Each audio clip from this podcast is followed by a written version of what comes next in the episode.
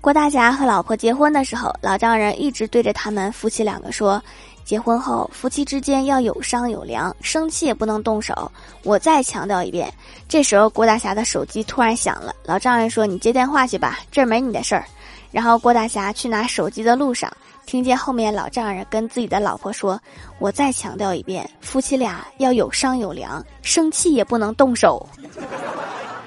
郭大侠突然一身冷汗